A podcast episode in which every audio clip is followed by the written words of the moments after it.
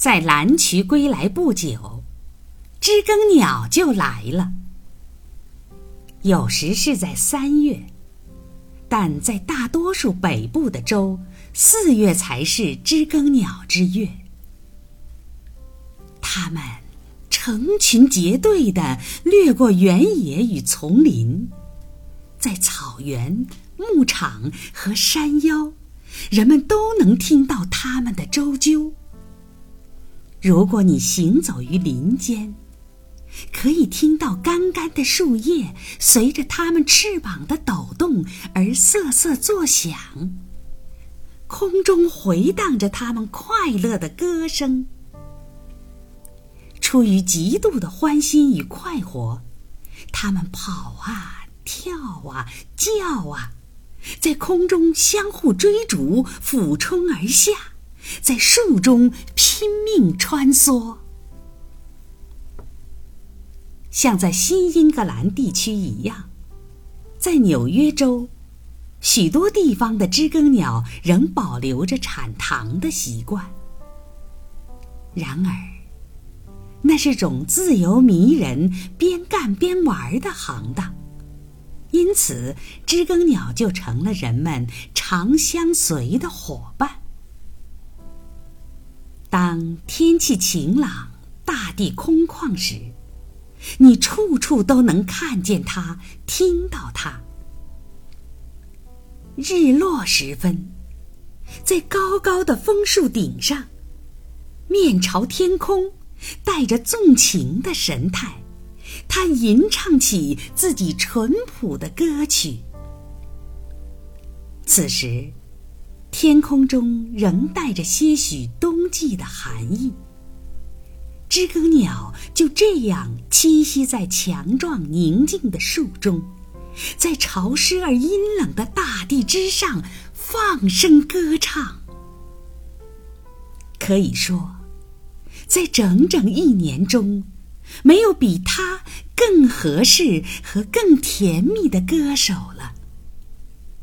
这歌声与景色和时节极为相符。多么圆润而纯正的歌喉，我们又是多么急于去倾听。它的第一声啼鸣，打破了冬季的沉闷，使得漫漫冬日成为遥远的记忆。知更鸟在我们的鸟类中，属于最为土生土长的一类。它是鸟家族的一员，但似乎比来自异国他乡的那些出身高贵的稀有候鸟，诸如黎普黎或眉胸大嘴雀，与我们更为亲近。知更鸟身体强壮，喜爱喧哗，天性快活、亲切和睦。它有着本土的生活习性。翅膀强劲，胆略过人。它是冬类的先驱，无愧于那些优秀艺术家的使者。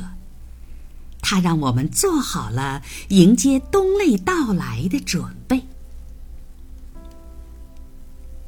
我真希望知更鸟在一个方面，即筑巢方面，别那么土气和平庸。尽管。他身怀劳动者的技巧，享有艺术家的品味，可是，他那粗糙的筑巢材料与不精细的泥瓦活，真令人不敢恭维。观察着对面蜂鸟的小巢，使我强烈的感到知更鸟在此处的欠缺。那堪称是天造地设的杰作。是蜂鸟这种珍禽最适当的住所。它的主体由一种白色的、像毛毡一样的物质构成，大概是某种植物的绒毛或某类虫体上的毛状物，柔和的与它所处的长着细小青苔的树枝相协调。小巢用细若游丝般的丝线编织在一起。鉴于知更鸟漂亮的外表和音乐才能，我们有理由推测，它应当有一个与之匹配的高雅住所。至少，我要求它有一个像极乐鸟那样清洁而美观的小巢。后者那刺耳的尖叫与知更鸟的夜曲相比，就像下里巴人与阳春白雪。与尼普黎与承父拟黄鹂的歌喉相比，我更喜欢知更鸟的歌声与神态。然而，它的小巢与它们的相比。却如同乡下的草舍与罗马的别墅形成了鲜明的反差。鸟的悬巢含有某种品味与诗意。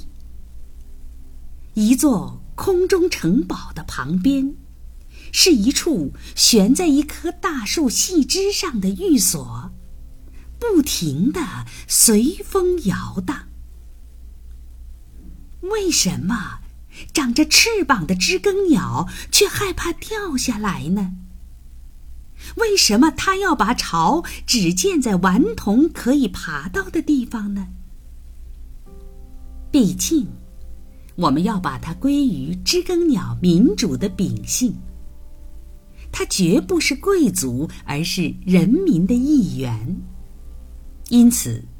在他的筑巢手艺中，我们应当期待的是稳定性，而不是高雅。